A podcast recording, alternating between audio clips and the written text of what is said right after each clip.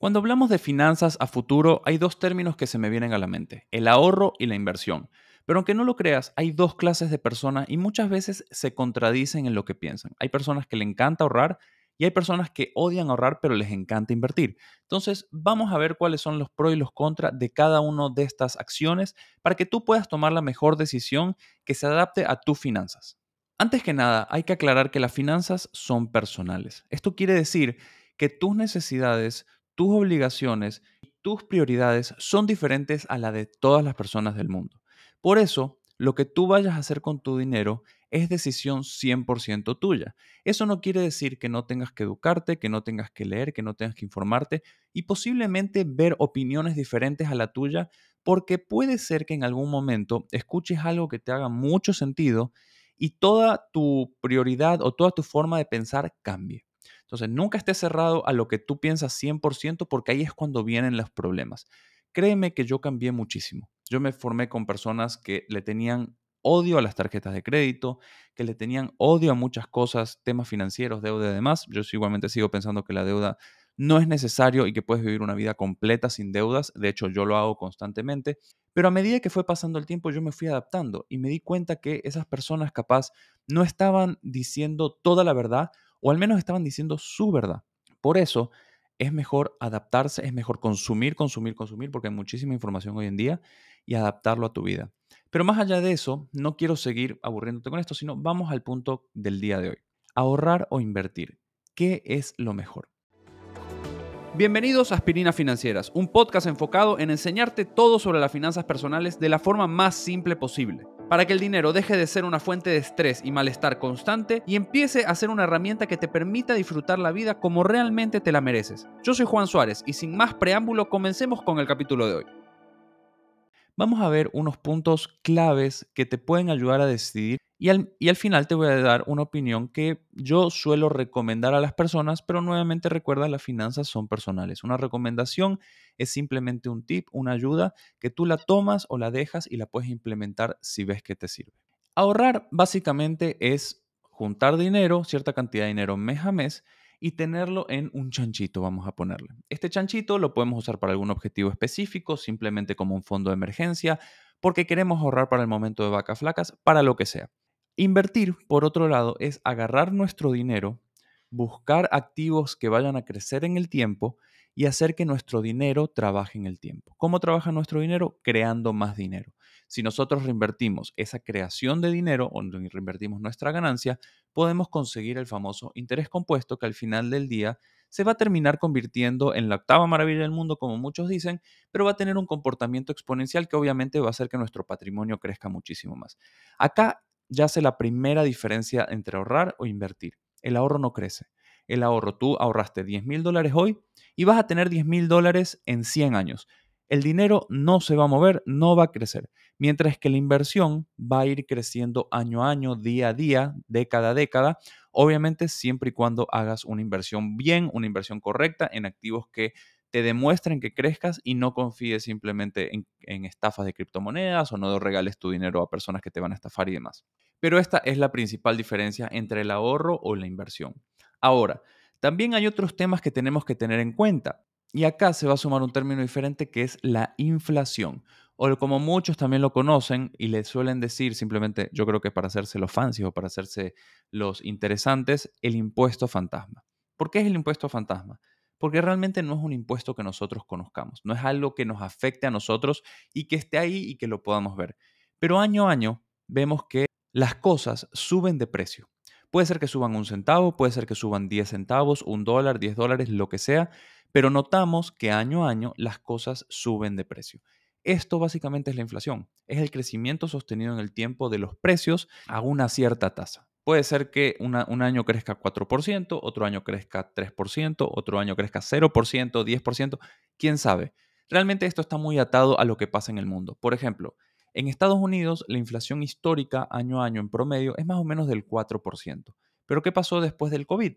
Fue de 7, 8, 9%.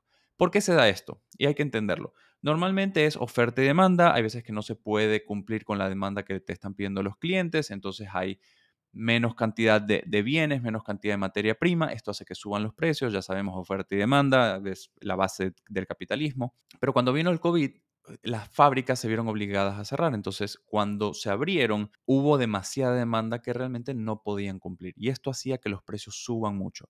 ¿Por qué suben mucho? Porque básicamente las empresas dicen, a ver, yo esto es lo máximo que yo puedo crear. Si tú lo quieres comprar con tanta demanda que hay, si tú lo quieres comprar, yo te voy a subir los precios. Pero ¿qué es lo que pasa? Cuando tú subes el precio en, en la materia prima o desde el inicio de la cadena, va a terminar afectándolo al cliente, nos afecta a nosotros. Esa es la inflación básicamente, es el crecimiento sostenido en el tiempo de los precios que termina afectando al cliente. Entonces, ¿cómo se relaciona esto con el ahorro o la inversión que veníamos hablando? Es muy simple. Supongamos que la inflación es del 4% todos los años, o sea, todos los años va a crecer 4%. Es decir, si algo te costaba un dólar, mañana te va a costar, o el año que viene te va a costar un dólar con 4 centavos. Y al año siguiente, ese un dólar con 4 centavos va a subir 4% y así sucesivamente todos los años. Cuando tú tienes cierta cantidad de dinero ahorrada, esa cantidad de dinero, como te dije al principio, no va a crecer en el tiempo. Entonces, lo que está pasando cuando tú ahorras es que estás poniendo poder adquisitivo a ver, lo que esos 10 mil dólares podrían llegar a comprar hoy no van a ser lo mismo de lo que puedes comprar de acá a 10 años, 15 años, 20 años, incluso a 5 años. Vas a poder comprar mucho menos. Porque hagamos un simple ejemplo con esos 10 mil dólares. Supongamos que tú tienes 10 mil dólares hoy y te puedes comprar un auto. Un auto barato, un auto usado, perfecto. Pero si tú ahorras y pasa el tiempo, seguramente en 5 años, ese auto o ese mismo auto, modelo auto y demás, puede ser que te cueste 12 mil dólares ya no te lo puedes comprar porque esos 10 mil dólares siguen siendo 10 mil dólares. Pueden comprar mucho menos. Eso es el poder adquisitivo.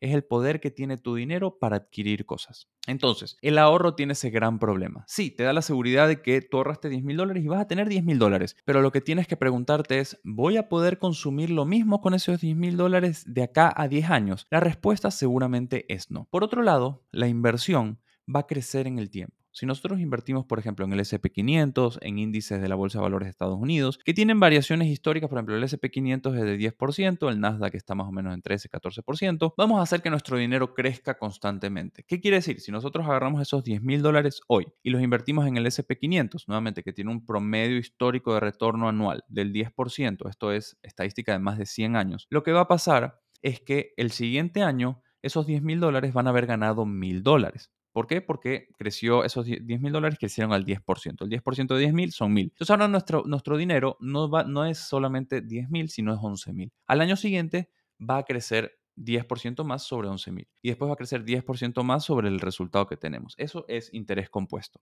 Ahora, ¿por qué no invertimos siempre el dinero? Porque acá viene el riesgo de la inversión. Las inversiones siempre pueden quebrar. O sea, las inversiones, siempre puedes perder el dinero de tus inversiones. Ojo, el SP500, el Nasdaq o ETFs que estén muy variados y, diversificados traen muchos, muchas protecciones y muchos escudos ante este problema. Te voy a dar un ejemplo. El SP500 son las 500 empresas más grandes de Estados Unidos. Para que tú pierdas tu dinero, las 500 empresas deberían quebrar al mismo tiempo. Pero no solo eso.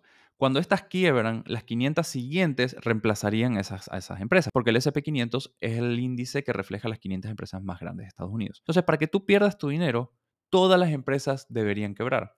Si pasa esto, como siempre digo, el último de tus problemas va a ser el dinero. ¿Por qué? Porque estamos en un apocalipsis o algo está pasando que no podemos controlar y el dinero no va a ser tu prioridad. ¿Todas las inversiones tienen riesgo? Sí. ¿Hay inversiones que tienen menos riesgo? Totalmente. Entonces, tú puedes invertir para que crezca tu dinero constantemente y lo que tienes que hacer es siempre buscar inversiones que estén por encima de la inflación. ¿Y por qué hacemos esto? Porque si nosotros invertimos 10 mil dólares hoy y ganamos 10%, eh, quiere decir que hemos ganado mil dólares. Pero obviamente esos mil dólares no van a tener el mismo poder adquisitivo que hubiésemos tenido un año atrás. ¿Por qué pasa esto? Porque los precios también crecieron un 4% como estábamos manejando. No importa que crezca un 4% porque tu inversión está creciendo al 10%, es decir, hay un 6% de diferencia entre la inversión y la inflación. Esto es lo bueno de la inversión, que nuestro dinero va a trabajar por nosotros y no va a perder poder adquisitivo. Lo más importante para una inversión es que el tiempo es clave, porque cuanto más tiempo pase, el interés compuesto empieza a actuar mucho más y empieza a tener ese, ese comportamiento exponencial que siempre estamos buscando. Hagamos un resumen. El ahorro es simplemente juntar dinero en un chanchito y dejarlo ahí a través del tiempo. Nunca va a crecer, nunca va a cambiar. Nunca va a cambiar. Bueno, hay cierta seguridad porque sabes que tú tienes cierta cantidad de dinero ahí y a través del tiempo vas a seguir teniendo esa misma cantidad de dinero. No lo vas a perder, pero sí terminas perdiendo poder adquisitivo. Ahora, las inversiones tienen riesgo, pero lo que pasa es que este riesgo también trae de la mano un beneficio que puede hacer que tu inversión crezca. Siempre tienes que invertir de forma consciente, de forma inteligente y eso te lo puedo enseñar en mi curso, soy que te enseño a invertir en ETFs paso a paso de forma súper simple. Te enseño la teoría, la práctica y no solamente eso, porque es un curso grabado para que veas a tu tiempo, sino que si te inscribes también tienes acceso durante un año a sesiones grupales en vivo una vez al mes, donde yo las voy guiando y, doy estas sesiones para que tú te sientas acompañado y no te sientas abandonado en este proceso que para muchas personas es nuevo. Pero estas son las diferencias entre ahorrar o invertir. Ahora te voy a dar mi opinión. Mi opinión es la siguiente. Si tú quieres conseguir objetivos a corto plazo, ahorra. No te preocupes por, por la inflación porque 4%, 3% anual en uno o dos años tampoco es que va a cambiar mucho tu posibilidad de conseguirlo. Pero nunca inviertas dinero a corto plazo porque a corto plazo puede pasar cualquier cosa. O sea, si tú necesitas acá un año, un dinero para pagar una, una, entrada a un departamento y más, y de repente se desata una guerra mundial, te aseguro que tus inversiones van a valer muy, muy poco. Eso tienes que tener muy en cuenta, con paciencia, después la historia muestra que se termina recuperando y se termina creciendo y demás, pero si tú inviertes a corto plazo, puede ser que pase cualquier cosa y no tengas tiempo de recuperar. Entonces, a corto plazo, ahorra, no inviertas, pero a largo plazo, invierte, no ahorres, porque ahí sí la inflación te va a afectar, es decir, el interés compuesto también te afecta en negativo y 4% todos los años va a tener un crecimiento exponencial negativo, o sea, va a tener un decrecimiento exponencial que va a hacer que tu poder adquisitivo baje, pero a largo plazo también ese 10%, que en este caso que estamos usando un ejemplo, va a afectar tus inversiones de forma positiva y va a crecer muchísimo. Entonces, estas son las diferencias entre ahorrar e invertir. Hay dos posturas, hay personas que le tienen terror a invertir, otras que le tienen terror a ahorrar, pero con esta información estoy seguro que tú vas a poder tomar una mejor decisión que se ajuste a tu realidad y a tus finanzas. Nos vemos en el siguiente episodio. Y ahora para despedirme, te pido que compartas este capítulo y por qué no el podcast entero con esas personas que sabes que necesitan una mano con sus finanzas. Puntúalo también con la mejor puntuación así la plataforma le da un poco de amor y lo muestra a personas que de otra forma no podrían escucharlo y sin duda sígueme en Instagram como juan.suáreztr, donde doy cápsulas diarias para que puedas mejorar la relación con tu dinero. Nos vemos en el próximo episodio.